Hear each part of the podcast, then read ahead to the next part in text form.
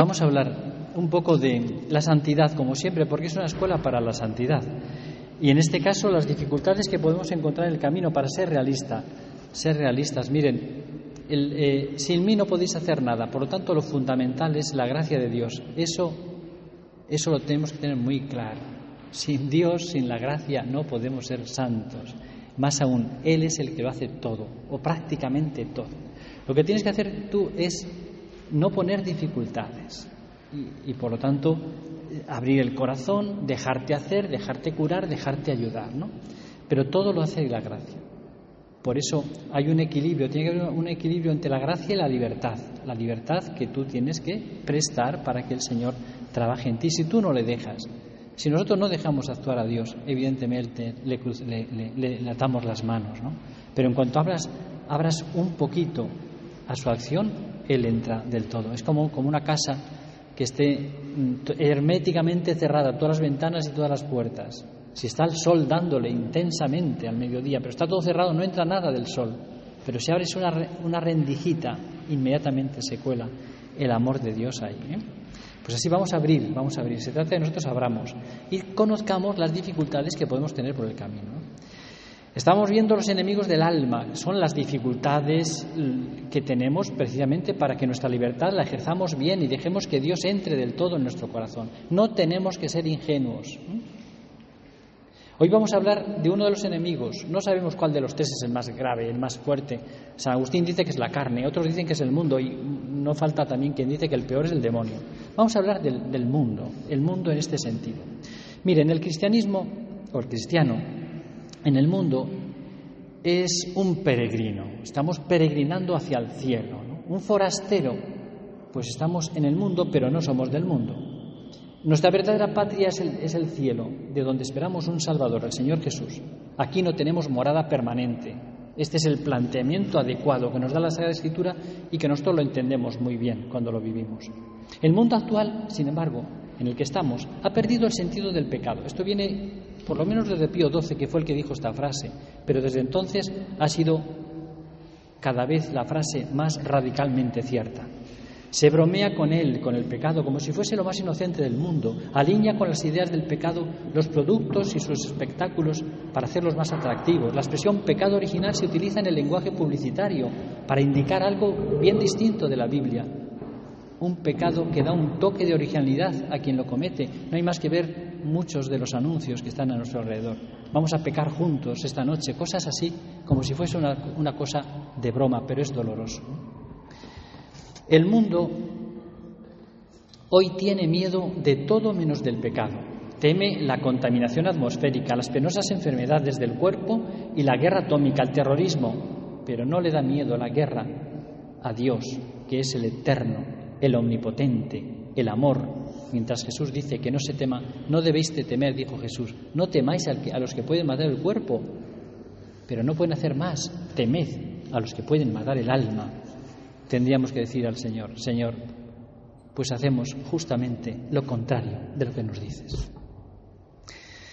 Esta situación ambiental ejerce una tremenda influencia hasta en los creyentes que, sin embargo, quieren vivir según el Evangelio. Produce en ellos, en nosotros, un adormecimiento o puede producir un adormecimiento de la conciencia, una especie de anestesia espiritual. Existe una narcosis por pecado. El pecado, el pueblo cristiano ya no reconoce a su verdadero enemigo, el Señor que le mantiene esclavizado, solo porque se trata de una dorada esclavitud. Eso que decían algunos de nuestros políticos, ¿no? que parece que el hombre está actual perfectamente instalado en su finitud. Sí, en las luces, en los comercios, en vivir bien. Parece que estamos aquí como si fuese nuestra ciudad permanente, pero no lo es. El mundo que no debemos amar. La palabra mundo es equívoca, tiene varios significados. Por ejemplo, se puede referir al mundo de la creación, la impresionante obra de Dios creador, que es maravillosa. O se puede recibir también, se puede referir también al mundo de las relaciones humanas, ¿no? las creaciones formidables de los hombres, la ciencia, la técnica. Esos dos tipos de mundos son buenos, son muy buenos. Sin embargo, hablar del mundo como enemigo del alma nos remite a una categoría teológica, evangélica, al mundo entendido como enemigo de Dios, al mundo que no quiere escuchar a Dios. De este mundo se habla en la Sagrada Escritura. De él habla Jesús con frecuencia y también San Juan. Por ejemplo, dice Jesús, si el mundo os aborrece, sabed que a mí me ha aborrecido antes que a vosotros. Si fueseis del mundo, el mundo amaría lo suyo, pero porque en cambio no sois del mundo, pero yo os he elegido del mundo, por eso el mundo os aborrece.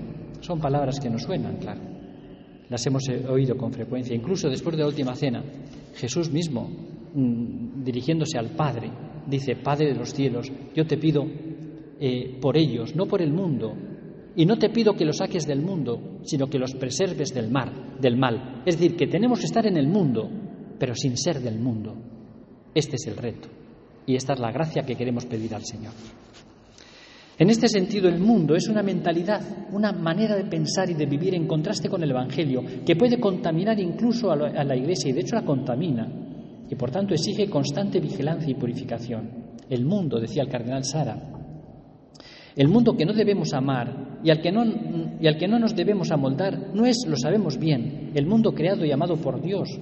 No son las personas que hay en el mundo a cuyo encuentro hemos de salir siempre, especialmente los pobres y los más pobres de entre los pobres, para amarlos y servirlos humildemente. No, el mundo que no debemos amar es otro. Es el mundo tal y como ha pasado a ser bajo el dominio de Satanás y del pecado, el mundo de las ideologías que niegan la naturaleza humana y destruyen la familia, las estructuras de la ONU, por ejemplo, actualmente, que imponen una nueva ética mundial juegan un papel decisivo y se han convertido hoy en un poder abrumador que se propaga a través de las ondas gracias a las posibilidades ilimitadas de la tecnología. Hoy, en muchos países occidentales, negarse a someterse a esas terribles ideologías constituye un delito. Eso es lo que llamamos la adaptación al espíritu de los tiempos, al conformismo. Un gran poeta y creyente británico del siglo pasado, Eliot, escribió tres versos que dicen más que libros enteros. En un mundo de fugitivos, el que tome la dirección contraria pasará por desertor. Pero hay que saber ir contracorriente. ¿Qué es, por tanto, la mundanidad? Hay una mundanidad espiritual que corrompe a la Iglesia. A este tema dedicó el Papa Francisco una homilía en el año 20, que nos vino a decir estas palabras y estas ideas que les digo a continuación. ¿En qué consiste la mundanidad? Es un espíritu o una forma de ser capaz de rechazar a Cristo y atacar a sus discípulos, intentando corromperlos hasta corromper a la misma Iglesia. Es una propuesta de vida, una cultura, pero de lo efímero, de la apariencia, del maquillaje, del hoy sí, pero mañana no, mañana sí y hoy no. Propone valores superficiales, no conoce la fidelidad, porque cambia según las circunstancias y lo negocia todo. Es la cultura de lo descartable, de la conveniencia, del interés, sin fidelidad. Es el modo de vivir de muchos que dicen ser cristianos, pero en realidad son mundanos. Jesús habla de ella en la parábola de la semilla que cae en la tierra con espinos. Las preocupaciones del mundo, la mundanidad, sofocan la palabra de Dios y no la dejan crecer. Para Henry de Libac, la mundanidad espiritual es el peor de los males que le puede suceder a la Iglesia, pues resulta ser una hermenéutica de la vida, una interpretación de la vida, con el Evangelio aguado, páginas arrancadas, adaptándose a lo fácil, en definitiva, huyendo de lo que verdaderamente nos salva, que es la cruz de Cristo. Por eso en el cristianismo hay mártires desde el principio. ¿eh? El mundo nos contagia pensamientos de época, modas, pues nuestro entendimiento, tenemos que reconocerlo, está muy enfermo por el pecado original, igual que nuestra voluntad y nuestra sensibilidad. No olvidemos que estamos dañados, enfermos por el pecado original y que tenemos que estar en, en, constante recuperación. Por eso son los sacramentos. Por eso tienes que confesarte, por eso tienes que pedir perdón, por eso tienes que comulgar, porque tienes una tendencia al mal. Entonces, si, eso no, no, intentas compensarlo, es muy fácil que las ideas del mundo te tomen carta de ciudadanía en tu corazón.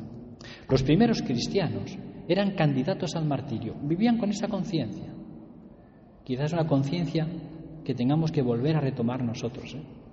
una conciencia martirial, porque miren, decía Juan Pablo II, en una iglesia en la que el fundador ha profetizado que a todos sus hijos les perseguirán y algunos de ellos les matarán, todos tendremos que vivir en tensión martirial. Los primeros cristianos vivían en esa tensión. También hoy hay mártires que son asesinados porque no se repliegan a las costumbres mundanas que imponen las, las nuevas ideologías. La sociedad moderna está formando un credo anticristiano y si uno se opone a él es castigado por la sociedad con la excomunión social, con las persecuciones o la cárcel.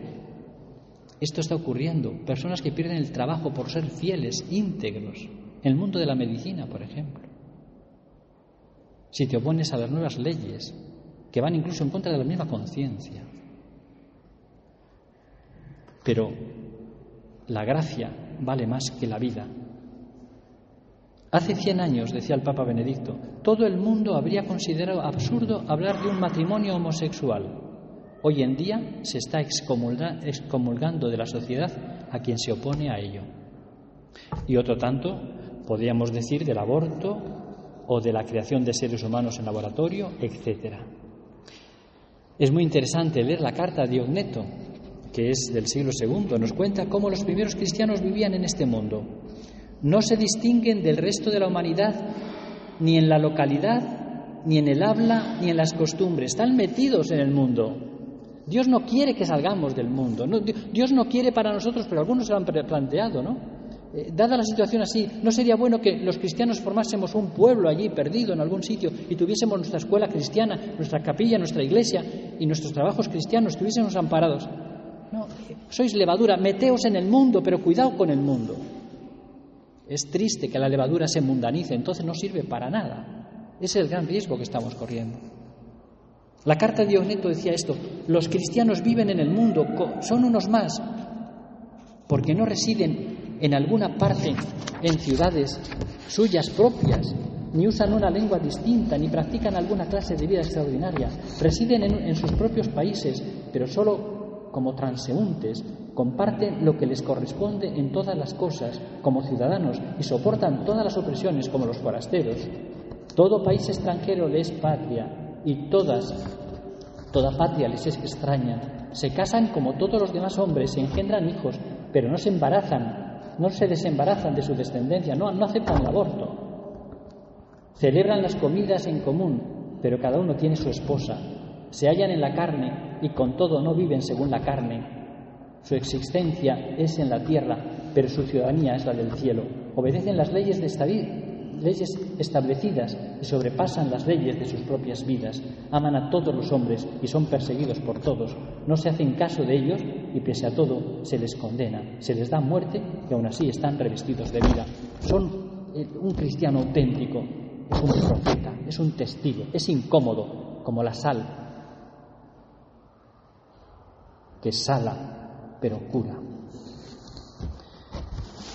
No perdamos esta mordiente que tenemos que tener, no, nos agüemos, no nos mundanicemos, porque si no, la, la consecuencia que Jesús saca es, si la sal se vuelve sosa, no sirve más que para echarla en el camino y que la pisotee la gente. Solo Cristo crucificado es la luz del mundo. La victoria contra el mundo es nuestra fe. La única victoria es la fe en Jesucristo, muerto y resucitado. San Pablo lo había aprendido muy bien en la experiencia de Atenas, cuando fue al Areópago a hablar a los atenienses, atenienses aquel pueblo muy, muy, de sabios y filósofos. Se preparó muy bien el, discurso, ¿no?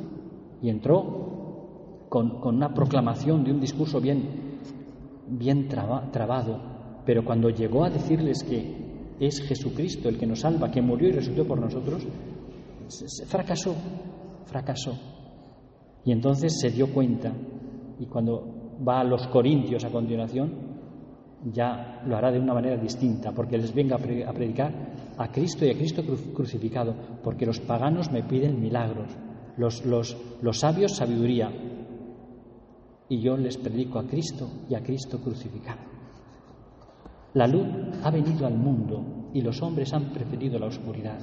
Si Dios no es nuestra luz, todo lo demás se vuelve inútil. Sin Dios todo es oscuridad. Miremos, hermanos, a nuestro alrededor. La sociedad occidental ha elegido establecerse sin Dios. Somos testigos de cómo ahora se entregan a las llamadas y engañosas luces de la sociedad de consumo para obtener ganancias a toda costa, desde un individualismo frenético. Un mundo sin Dios es un mundo de oscuridad, de mentiras y de egoísmo. Sin la luz de Dios, la sociedad occidental anda como un ebrio en la noche. No tiene suficiente amor para acoger a los niños, protegerlos desde el útero de su madre, ni protegerlos de, la agresión de la pornografía. Privada de la luz de Dios, la sociedad occidental ya no sabe cómo respetar a sus ancianos, acompañar hasta la muerte a los enfermos, hacer lugar para los más pobres y más débiles. La sociedad está abandonada a la oscuridad del miedo, la tristeza y el, aislamiento. No tiene nada que ofrecer excepto el vacío y la nada y permite la proliferación de las ideologías más locas. Esto es lo que está ocurriendo en el mundo de nuestra sociedad, de nuestra sociedad occidental. Perdido la luz de Dios, está a oscuras y no sabe vivir y no sabe ser feliz y es una sociedad que se rompe. Es evidente, hermanos. Abramos los ojos. Hacen falta testigos. Los santos han sido testigos. Miren, les pongo algún testigo de los santos ya para terminar. Todos los santos son ejemplos cercanos y luminosos contra la mundanidad. Han sido modelos de esperanza y de alegría y portadores de esa paz que solo Dios puede dar, no como la da el mundo, dice Jesús. Vivían con coherencia, con sencillez, con alegría, bien arraigados en la fe sólida, haciendo de Dios su refugio y fortaleza.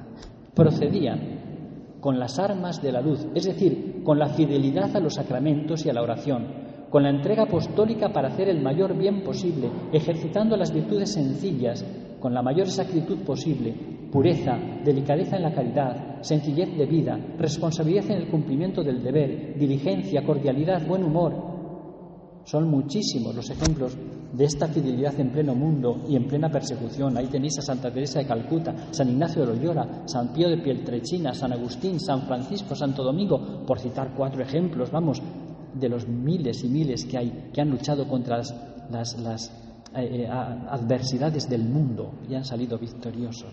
Hay un ejemplo que quiero subrayar, que es el de Santa, Santa Jacinta Mariscotti, que llegó a ser fundadora llegó a ser una gran santa y penitente. Nació en Italia en 1585, de familia noble, muy creyente. Su madre fue la condesa de Vignanello. Cinco hermanos y Ginebra, la mayor, la primogénita, fue virtuosa terciaria regular franciscana y los otros cuatro hermanos llevaban una vida ejemplar. Pero con Jacinta, sus padres parece que fracasaron porque querían darle una buena, una buena formación espiritual y ella se resistía. La llevan al convento de su hermana confiando en que allí sería posible hacer, hacerlo, educarla bien en el monasterio de San Bernardino de Viterbo, pero no calaron en Jacinta los aires, los aires del lugar. La austeridad conventual era lo más contrario a lo, que atraía con irresistible fuerza a su corazón, lo mundano, y se complacía en ello, coqueteaba y, y iba por toda iba por la vida como una vanidosa, se jactaba de su ilustre abolengo, terminó por escaparse y darse de nuevo con mayor frenesí a las vanidades locas del mundo, de tal manera que su padre tuvo que obligarla a volver al convento. Fue, pero llena de ira y de despecho, resentida por el fracaso de sus sueños matrimoniales. Obligada a permanecer en el convento, convierte su celda en un tocador de lujos, espejos, adornos y cremas, expresión del vacío que llevaba dentro de sí. La estancia así en el convento era dramática. Incapaz de darse a la oración y meditación, no soportaba las correcciones ni atendía a la, obediencia. A sus 20 años no ocultaba su desdén y animadversión por la vida religiosa. Pero Dios se valió de una enfermedad que tuvo. Cayó enferma y tuvo que ir un franciscano a atenderla. Y al entrar el franciscano para, confesarla en, en su celda, porque a ella le aterrizaba la muerte, se quedó petrificado al ver la celda y se negó a administrarle la confesión, recriminándola severamente. El paraíso no se ha hecho para hermanas soberbias y vanidosas. El efecto fue contundente. Impresionada, vistió el hábito, se confesó entre lágrimas de arrepentimiento y quedó liberada de todos sus apegos. A sus 30 años, un manantial de piedad brotó con la que la conduciría a los altares. Brotó de su corazón, sintió la misión de ayudar especialmente a quienes experimentaban el extravío del pecado. Dios en ella sacó de males bienes grandísimos. Fue una fundadora de, una religión y eligió como modelos e intercesores a santos que habían pasado por circunstancias similares a la suya antes de convertirse. Santa María Egipciaca, San Agustín, Santa Margarita de Cartona. Deliberadamente buscaba toda ocasión en adelante para vivir humillada, en paciencia, con penitencia, para dar a Dios toda la gloria de la que era capaz. Toda la vida anterior le había servido como un trampolín para lanzarse ahora a, velas desplegadas a la santidad más, más fiel, más seria, más entregada. ¿Qué cosas hace Dios? Por eso no nos desanimemos, aunque a veces notemos que el mundo toma cierta posesión de nuestro corazón y de nuestros intereses. Tiene que actuar la gracia para que nos lancemos a la santidad. El antídoto contra el mundo fundamentalmente es, si el mundo te mete ideas mundanas, mete en tu corazón ideas de Dios, lee vidas de santos, haz oración, lee el Evangelio y medítalo. Ese es el arma más adecuado para luchar contra la, mundanidad. Bueno, pues pidamos a la Virgen María que nos haga siempre eh, personas auténticamente cristianas en medio de este mundo. Es apasionante la vida del cristiano. No nos desanimemos. Corren aires difíciles, ya lo sabemos, pero es una aventura. Tenemos que atrevernos a ser diferentes. Con la ayuda de Dios podemos. La Virgen nos ayudará, sin duda. Pues exponemos ya al Santísimo.